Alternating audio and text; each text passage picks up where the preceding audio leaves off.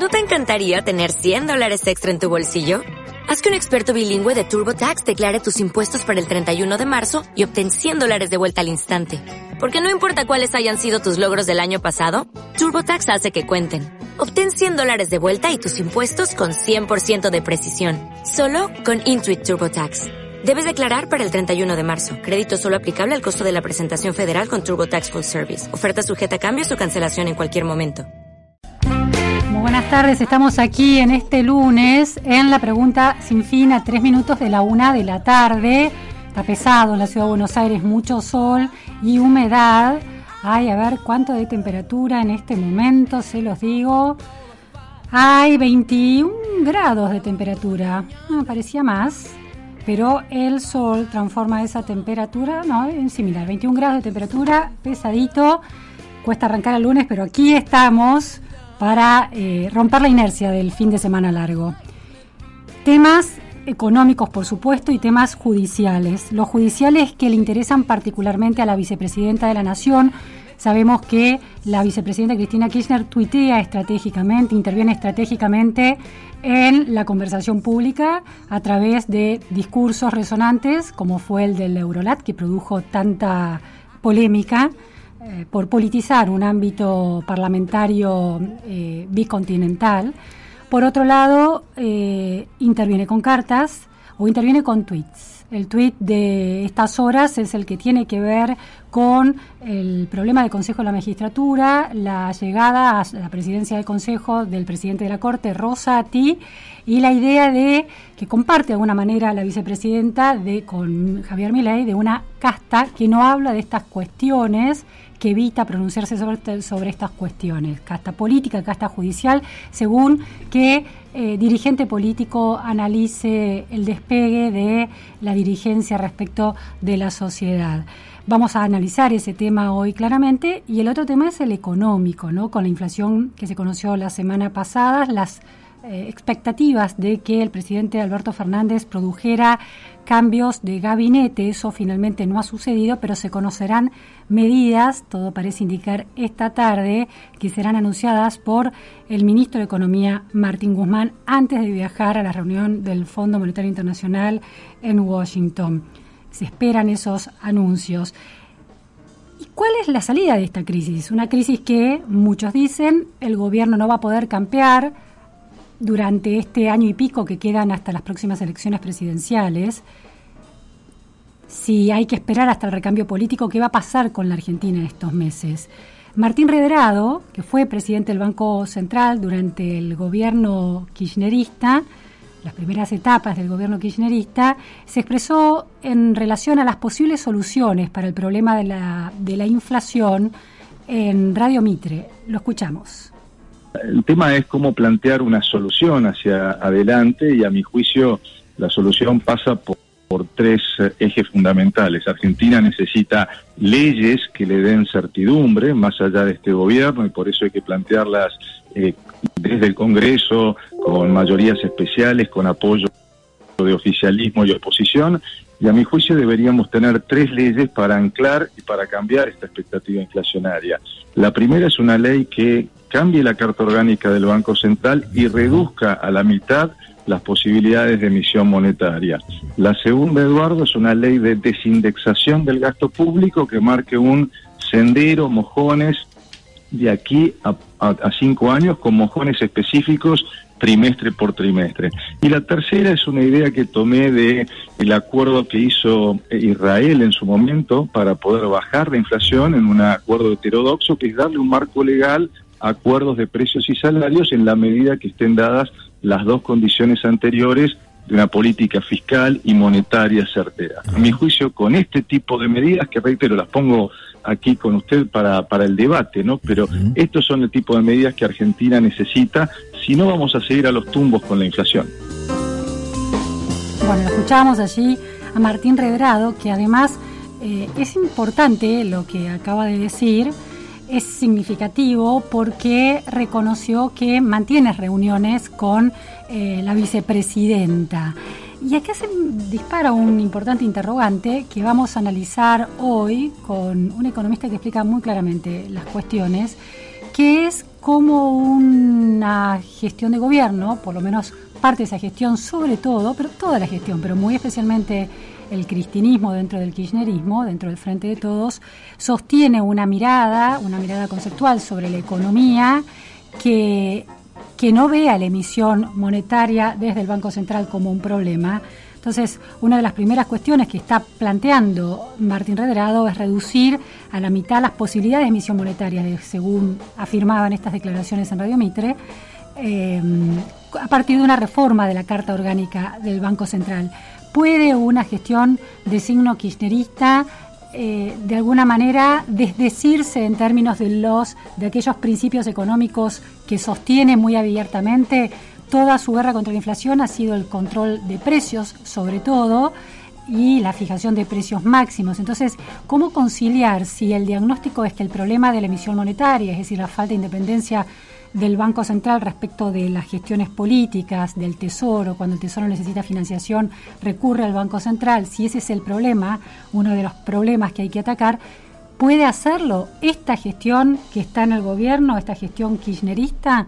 Tiene capacidad no solo técnica, sino política y no ya solo en el sentido de el poder suficiente, el liderazgo suficiente. Pongamos, supongamos que efectivamente la vicepresidenta Cristina Fernández de Kirchner eh, acepta y los economistas que, que, la, que pertenecen a su círculo de mayor confianza aceptan que reconocen que el problema de la emisión monetaria es un problema central en la, como causa de la inflación, aún reconociendo una multicausalidad, ese es el problema eje y sobre todo en la Argentina, si ese es el problema eje, ¿Cómo puede mm, eh, conciliar con las políticas que han llevado adelante y con un discurso que ha visto siempre la, emisión monetaria como una manera de insuflar eh, recursos en fiscales, en la calle y a partir de eso eh, alentar el consumo pensado casi como un derecho. Entonces, ese es uno de los temas que vamos a hablar en minutos.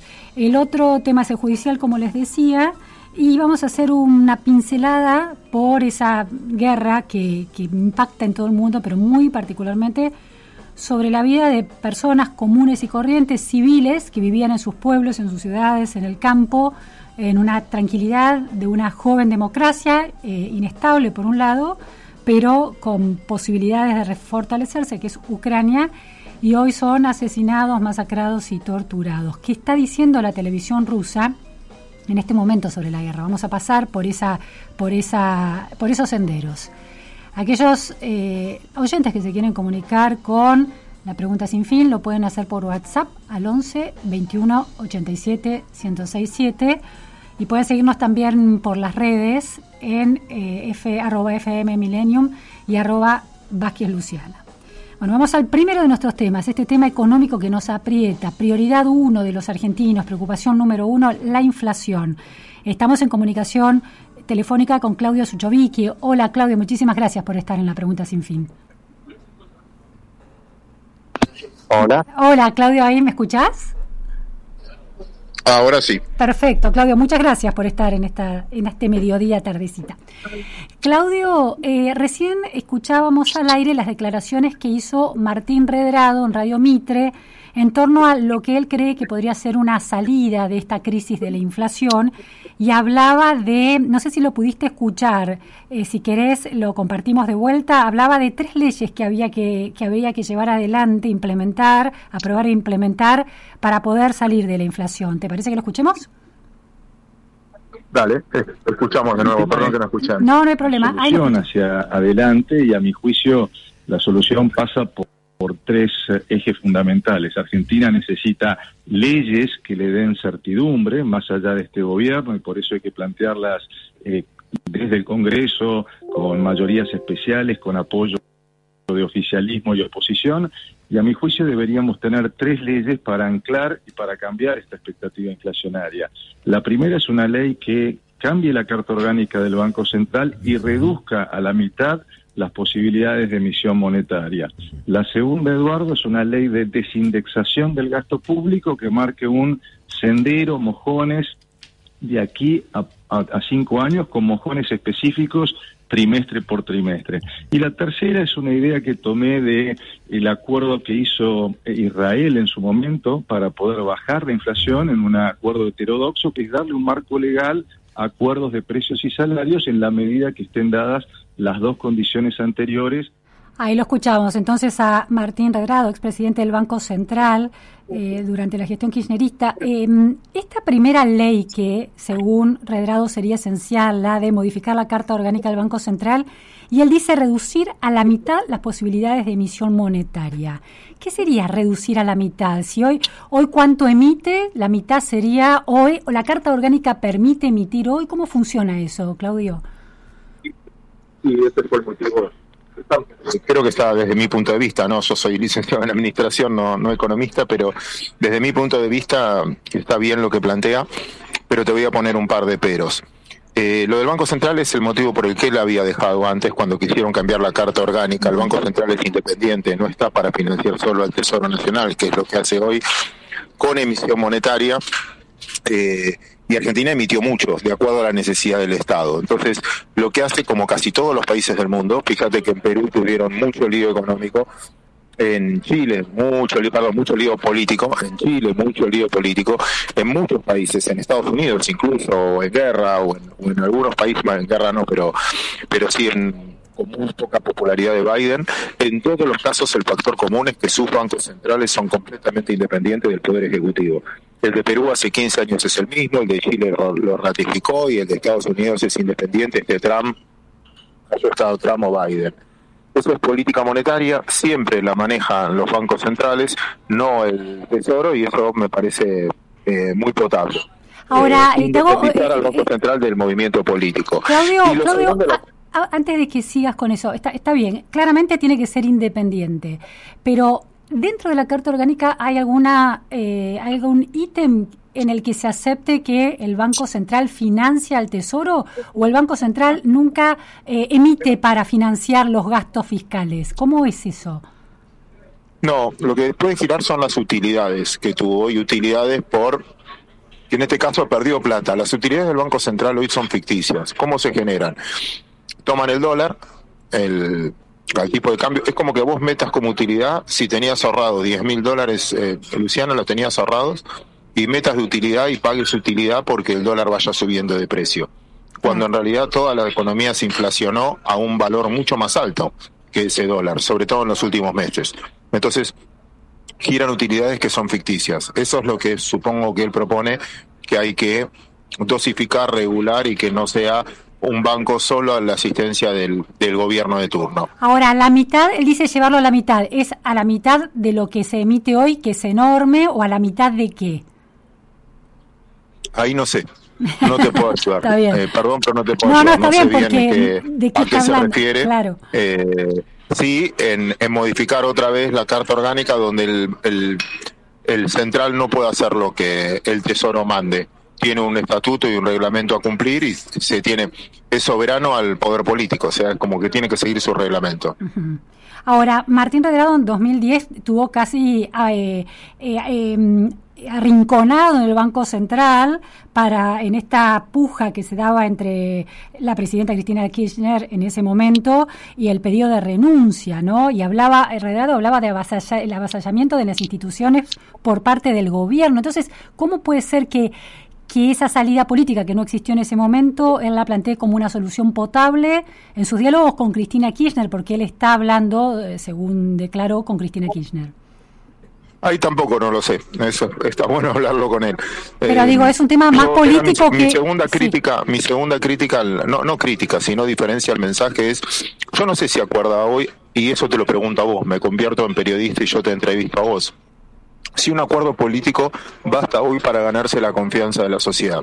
Hmm. ¿Un acuerdo político entre quién? Yo aplaudí de pie la intangibilidad de los depósitos y a los 20 días se confiscaron todos los depósitos y era por ley ¿eh? y con un acuerdo político. Y estaba la ley, pero la fraguaron. Entonces, que a mí me digan un acuerdo político entre quién, quiero saber. Y si ese acuerdo político tiene la representatividad final de la gente. Y ahí es donde entra mi duda Eh, me parece que esto es mucho más profundo que eh, un pacto de la Moncloa o como lo quieran llamar. Si los que están hoy no sé si tienen la representatividad completa de la gente, institucional, no solo político, sino en todas las instituciones, no sindicales, universitarias, que ves que se pelean todo el tiempo, eh, empresariales, eh, por eso me parece que, otros países en otro momento, con otras tecnologías, con, sin estar expuestos, pudieron. Acá, en un mundo mucho más horizontal, no sé si alcanza solo con la ley. Hay muchas leyes de seguridad, por ejemplo, que ni siquiera se cumplen. Está la ley. La ley prohíbe hacer ciertas cosas. Y desde un piquete hasta lo que fuera. Y por más que exista la ley, ¿existe el poder para implementarlo, la voluntad para implementarlo? Ahí me callo y te pregunto a vos. Bueno, y además, eh, Claudio, hay una historia política, hay un recorrido político de toda la dirigencia de incumplimientos, de manera que esto que vos señalás, eh, si hay leyes que fueron acordadas y al, y al poco tiempo fueron desmentidas en la práctica, esa memoria queda. No, eso no alcanza para generar es decir, una nueva ley no alcanza de alguna manera para generar confianza y modificar la experiencia de la gente que siempre es de frustración respecto del cumplimiento de las leyes. Claro, ese es el punto. Si yo escucho que pacta A con B, ponele el nombre que quieras de políticos, de los que están hoy, mañana, ¿traigo mis dólares porque ellos dos firmaron? Hmm. Y mi sensación es que no, que no que vas a necesitar mucho tiempo para recuperar la confianza de la gente y me parece que quizás es otro sistema. Eh, entre gente que se traicionó todo el tiempo. Vos lo decías en Redrado y Cristina recién, ¿no? Decís, ¿bajo qué punto voy a...? ¿Por qué esta vez va a ser diferente? Convénceme por qué esta vez va a ser diferente. Pero tengo otra pregunta, entonces, ¿puede ser que sea necesario esta reforma de la Carta Orgánica y una ley que la reforme y lo que va a, y lo que lo que va a pasar de ahí es que va a haber que esperar que ese efecto, que la gente vuelva a creer, los inversores vuelvan a creer? Para mí sí. Al menos no sé, yo no represento a la gente, pero te hablo en primera persona. Yo soy de los que se equivocó, primero por haber confundido lo que quiero que pase con lo que puedo pasar. Segundo, por me adelanté mucho en la confianza. Ahora, en lo personal, siempre voy a decir, ¿sabes qué? Prefiero esperar, ver cómo decanta el poder político y a partir de ahí, en, situaciones de estrés, ver cómo se comportaron, o ante la primera marcha, ante la primera protesta, ante la primera revuelta, si vuelven a cambiar de opinión. Me pasó en, muchas reformas en Argentina, ¿no? Jubilatorias, estudiantiles, de presupuesto, bajar el gasto público, congelar el gasto público, que dice, bueno, a partir de ahora, como hizo Brasil, no puede entrar ninguno más y que se vayan jubilando para bajar el tamaño del Estado. Hoy el Estado es el 45% del PBI si sumo los intereses de deuda que estamos pagando en pesos. Mm. Quiere decir que con déficit fiscal y sin que nadie te financie, vos tenés que recaudar un 50 o un 45% para eliminar el déficit eh, tributario. Eso es cobrar impuestos a la poca gente que paga, cobrarle tan grande, tan grande para abarcar ese 45%. ¿Es viable? Mm. Entonces, por más que firmen un acuerdo, ¿es viable esa implementación? Sí comparto la independencia del Banco Central, que eso pasó incluso en el 2002, 2003, 2004, hasta que tocaron las reservas. Siempre tuviste una confianza en la moneda fenomenal. Te recuerdo que el dólar en enero del 2002 se fue de 1 a 4, enero del 2002 hasta marzo del 2002, y después estuvo siete años debajo de tres hasta que el banco se cambiaron la carta orgánica del Banco Central. Motivo determinante de la primer fuga de capitales importante que tuvo la Argentina. Qué importante eso que subrayas, ¿no? El, impacto que tiene la pérdida de independencia del Banco Central en la economía, concretísimo en el valor del dólar, que los argentinos siempre estamos tan atentos a eso. Es, es tan lineal casi, ¿no? Sucede ese, ese tocar un poco la independencia del Banco Central y enseguida dispara esa consecuencia. Segundo ejemplo, 28 de diciembre del 2017, cuando en una conferencia de prensa eh, el poder político eh, puso a Sturzenegger como diciendo, bueno, ahora va a cambiar, la política la fijaba el gobierno y no el Banco Central. Hmm. Entonces, desde ese punto de vista, pierde autonomía la moneda y desde ese momento, en ambos casos, con más o menos fuerza, perdió valor nuestra moneda y esto, entonces, esto que señalás lo hace peor al panorama porque distintas fuerzas políticas de distinto signo político han caído en el mismo error. Sí, emitir, mira, yo lo ponía un ejemplo, perdón, que es autorreferencial. No, por favor, dale. Ya que, ya que no tuvo mucho éxito, Yo escribí en La Nación ayer una nota que quedó ahí perdida, que decía eso. No, no, es, no, es, no es mío el concepto. Es, eh, lo saqué de un libro de Tim Harford, un economista que a mí me gusta mucho, que él traducía en el quien manejó la Reserva Federal de los Estados Unidos en los años 50 y 60. ¿Qué decía él? Mira, tomar un, un vaso de cerveza o tomar un vaso de alcohol puede animar la fiesta, te puede poner de mejor humor. Exagerar, si no sabes decir basta, se va todo al demonio porque te emborrachás y ahí ya no sos consciente. Él dice que la política de la Reserva Federal se tenía que manejar de esa manera. A veces los bancos tienen que asistir porque hay una crisis, como pasó en la pandemia o lo que fuera. Ahora, si no sabe el- lo que decía el presidente de la Reserva Federal de los Estados Unidos, que manejó la reserva en el 50 y en el 60, dijo, si no sé sacar la ponchera a tiempo, se me van a emborrachar y esto va a ser incontrolable. Que fue la inflación que tuvo en los Estados Unidos en los años 80, que llegó al 12% en ese caso, y el riesgo que corres ahora lo mismo. Aprendamos de los países estos exitosos, y si vos exagerás en el proceso qué es lo que le gusta al político, ¿qué hace un político últimamente en Argentina? Distribuye la guita de otros. No hay nada más divertido que distribuir la guita de otros. Y si no la tengo, ¿qué hace? Y la fabrica, emitiendo. Total, ¿quién paga el costo? y la gente sin darse cuenta y en el tiempo. Y sobre todo, lo decía también el presidente de la Reserva Federal de aquel entonces en Estados Unidos, tardás en seis meses en que haga efecto. Es como un- una enfermedad o lo que fuera, que al principio decís, che, me siento bien, me siento bien, por más que tenga esta enfermedad, a los seis meses de la enfermedad te empieza a pegar. Bueno, acá exactamente lo mismo. Y acá está pasando eso. ¿O te crees que no estás pagando un poquito el plan? Aunque hoy están emitiendo mucho menos, ¿eh? Estos meses fueron bien ortodoxos. Pero vos te crees que no estás pagando el plan platita antes de las elecciones con este número de inflación? ¿Están emitiendo menos porque hay una presión del acuerdo con el FMI?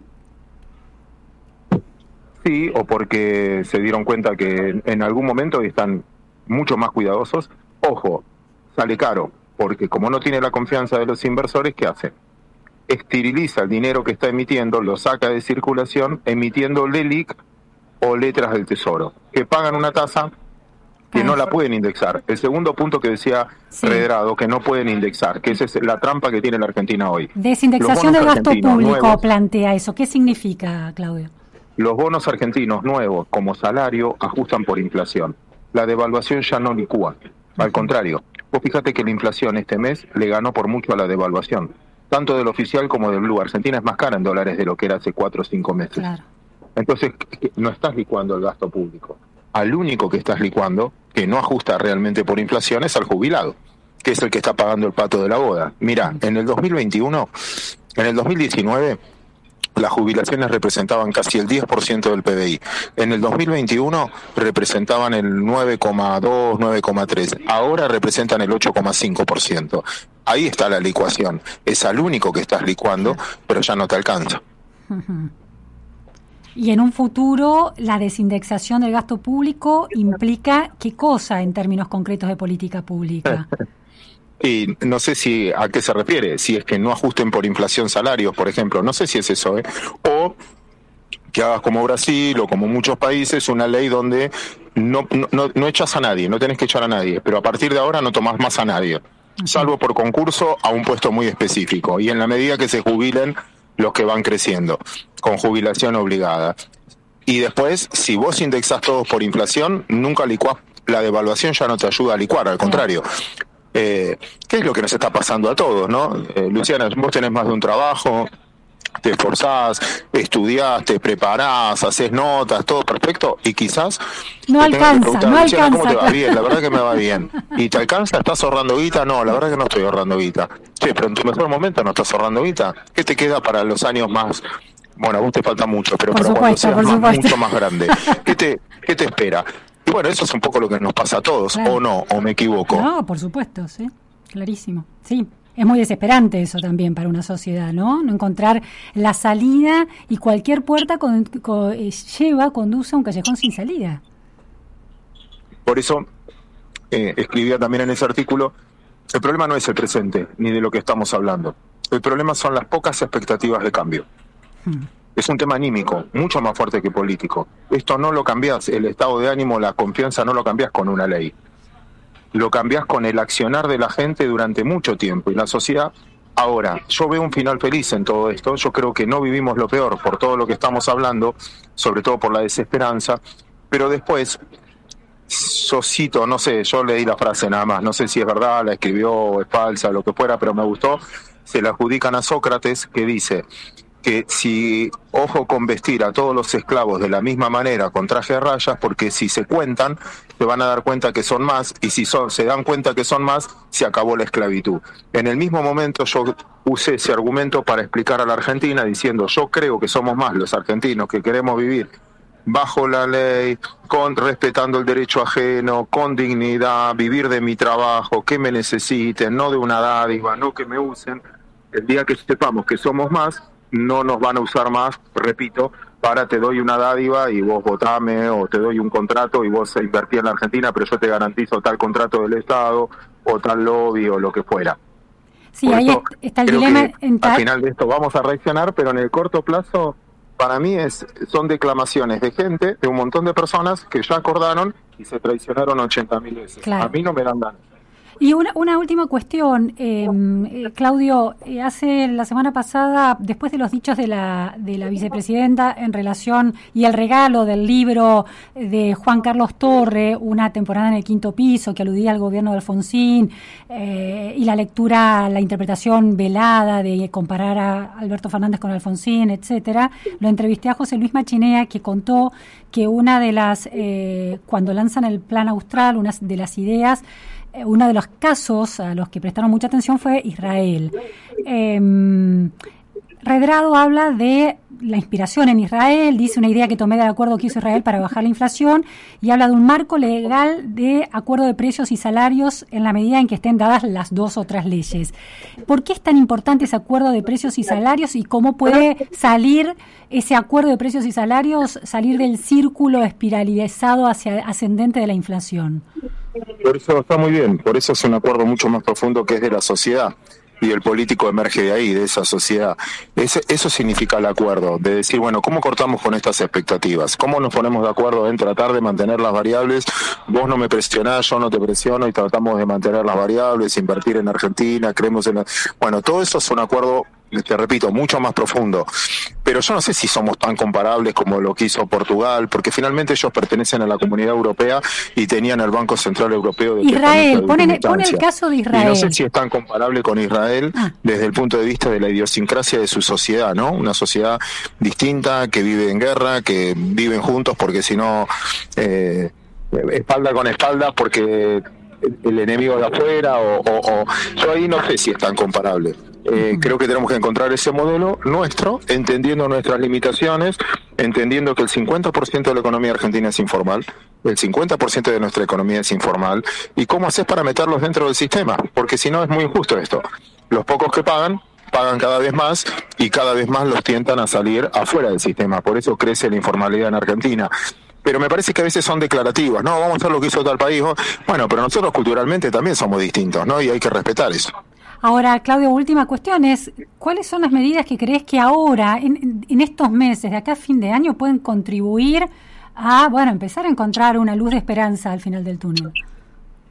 Yo en lo personal lo tengo por lo que te decía antes, pero no son económicas no son económicas. El problema de la Argentina no es tanto la inflación, la, esa es la consecuencia la consecuencia del mal manejo, como financias tu déficit fiscal, termina en inflación o termina en descapitalización o termina en desinversión, que tenga gas y no tenga caños para transportarlo, o que tenga alimento o minería y no tenga rutas para trasladarlo al puerto, me sale mucho más caro. Argentina no es competitiva por lo caro que es del flete.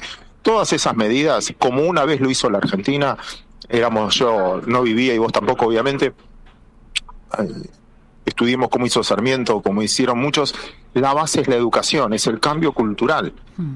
Eh, mientras que vos tengas el 50% de los argentinos fuera del sistema educativo, que no terminan, 6 de cada 10 chicos pobres no terminan en el colegio, ¿cómo los incluís?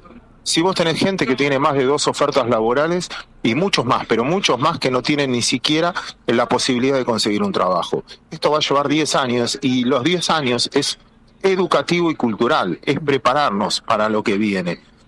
El resto es la consecuencia. Sin una medida económica, como dice Marcos Saguini, será un tobogán descendente.